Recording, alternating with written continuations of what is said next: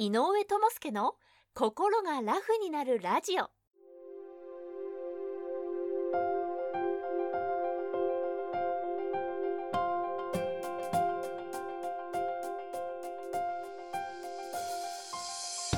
この番組は精神科医で産業医でもある井上智介が細かいことは気にせずに笑っていこうをテーマとして医学や心理学の側面から今すぐ使える心が軽くなるコツやスキルをお届けする番組です。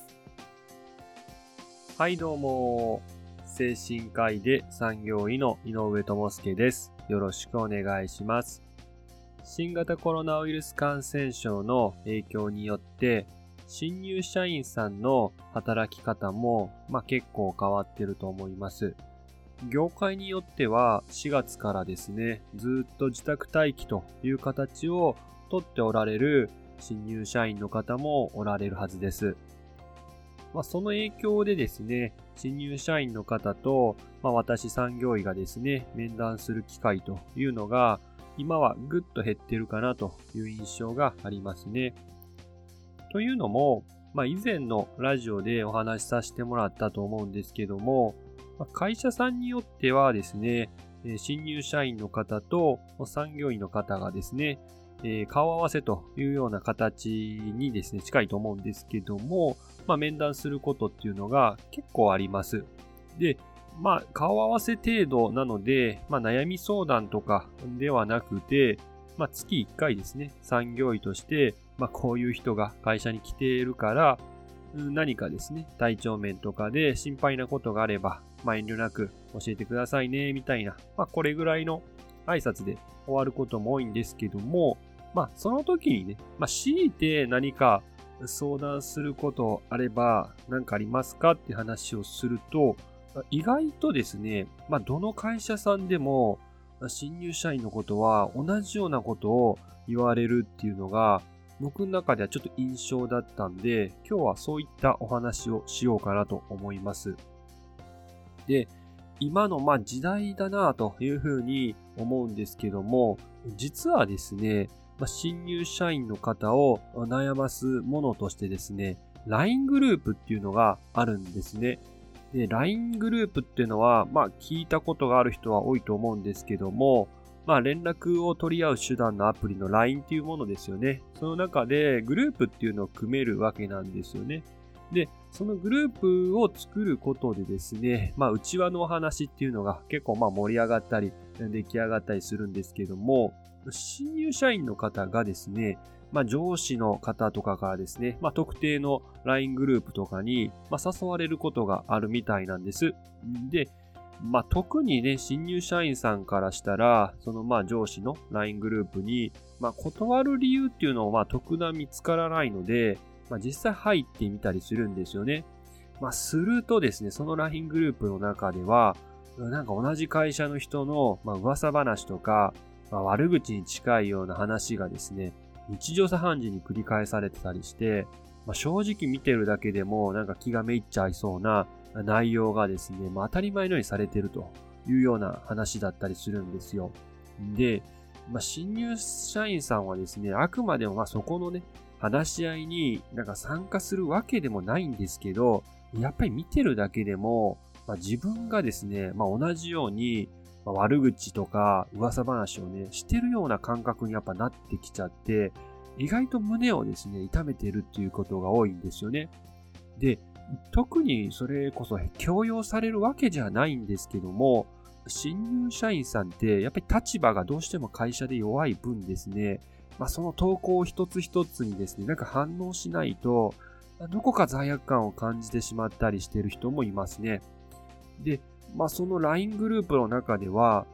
仕事とは全然関係のないですね、休日の遊びのですね、連絡などとか、まあ遊びに行った写真なんかもどんどん共有されたりすることがあって、まあ、仕事とですね、プライベートの切り分けっていうのが、なんかうまくいかなくて結構ちょっとしんどいですね、というふうに言われる方もおられますね。まあ僕が新入社員の方と面談するとなれば、やっぱある程度ですね、まあ入社して数ヶ月は経っていることが多いので、まあ最初の数ヶ月の悩みって意外とこういうとこにあるのかなというような、え、印象を持ってます。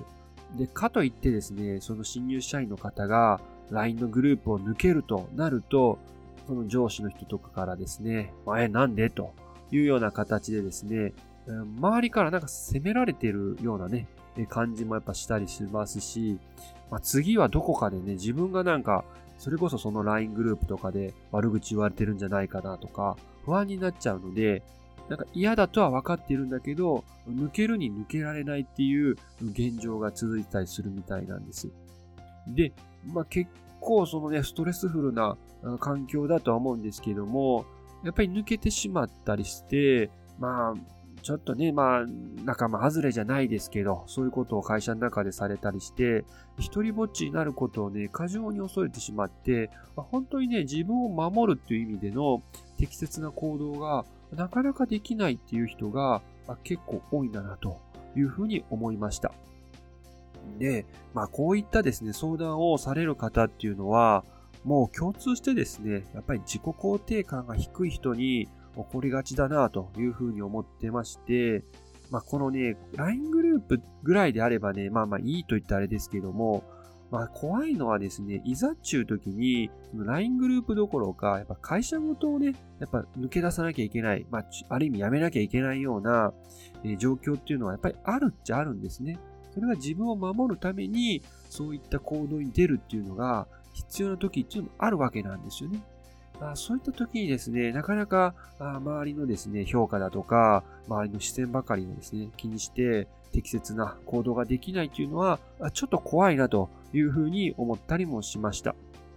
なので、そういうですね、相談をされる方にはですね、まず自己肯定感が自分自身が低いんだなということを知ってもらうっていうとこからスタートしますし、まあ、自分軸っていうのを今後ですね、しっかり持ってもらうためにですね、いろいろまあ勉強していく必要があるよとか、変わっていくこともありだよという話をさせていただいたりしています。